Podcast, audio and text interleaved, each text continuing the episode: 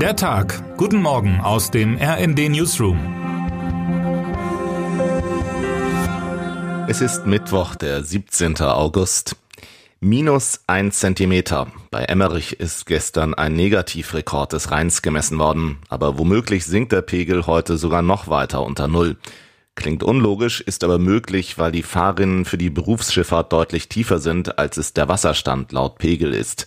Rund zwei Meter ist die Wasserstraße für die Schiffe noch tief. Komfortabel ist das für die Rheinschiffe nicht gerade.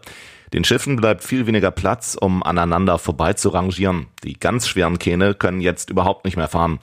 Dass dafür an den Ufern längst vergessene Gegenstände auftauchen, ist nicht mehr als eine Randnotiz. Auf die Fahrräder, versunkene Bäume und verlorene Ladungsluken von Güterschiffen hat wirklich niemand gewartet.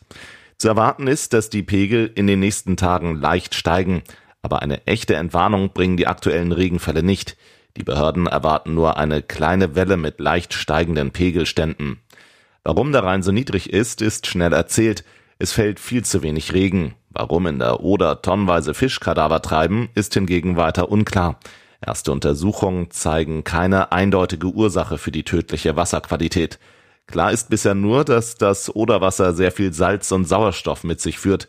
Es ist eine Frage der Zeit, bis die ungesunde Plörre die Ostsee erreicht. Der Tiefpunkt ist noch nicht erreicht. Termine des Tages. 12.30 Uhr. Auf der Generalversammlung der Deutschen Fußballliga werden Präsidium und Aufsichtsrat neu gewählt. Damit verbunden ist eine Richtungsentscheidung für den deutschen Profifußball. 15 Uhr. Der Bundesgerichtshof verkündet sein Urteil zu Ex-Multimillionär Alexander Falk wegen der Anstiftung zu einem Schuss auf einen Anwalt. In Goslar beginnt der 60. Deutsche Verkehrsgerichtstag.